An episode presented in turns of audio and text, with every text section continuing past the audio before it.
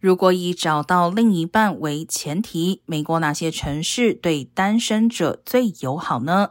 理财网站 w a l l e Hub 分析全美一百八十二个城市的三十六项指标，包括两人晚餐的价钱、减法费用、天气、适合散步的程度等等。